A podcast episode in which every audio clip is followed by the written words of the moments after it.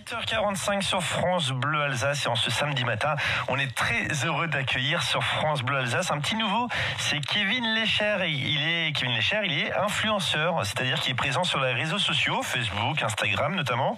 Et son truc à lui, c'est de nous faire découvrir des bons plans aux quatre coins de l'Alsace. C'est sa première chronique aujourd'hui et son premier rendez-vous. Et Kevin, ce matin, vous nous emmenez dans la vallée de la Ture. Exactement, comme vous l'avez dit, pour ma toute première chronique, je vous emmène dans ma vallée, la vallée de la Ture et on va découvrir un emblème de Tannes qui est le château de l'Angelbourg. Alors comme un grand nombre de châteaux forts en Alsace, il a été construit au XIIIe siècle.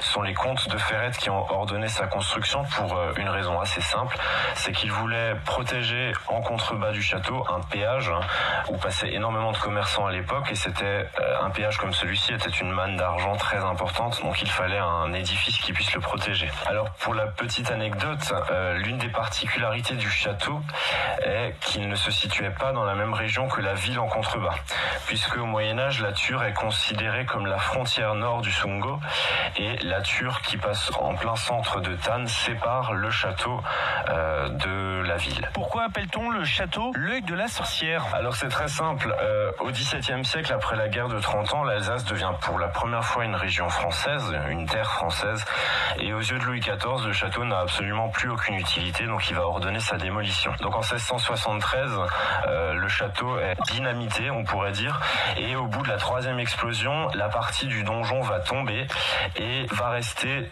sur place comme on le connaît encore actuellement, et va donner une impression deuil.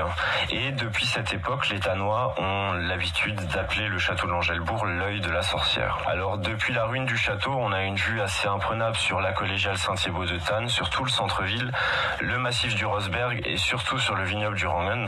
Donc c'est assez simple de se rendre au château depuis le centre de Tannes. On traverse là-dessus, on traverse le petit quartier du Katzenbachi et ça fait une belle idée de sortie, surtout avec les beaux jours qui arrivent. Et que propose l'Office de tourisme de Tannes en ce début de vacances scolaires? Alors l'Office de tourisme propose une euh, balade sous forme de chasse au trésor pour les enfants de 4 à 12 ans.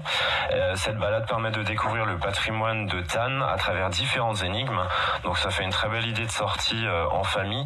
Et ce petit livret est disponible directement au bureau de l'Office de tourisme et vous pouvez aussi trouver toutes les infos sur le site internet. Merci Kevin. Toutes vos découvertes sont à retrouver sur vos pages Facebook et Instagram Alsace Story. Et ce rendez-vous est à retrouver en podcast sur francebleu.fr.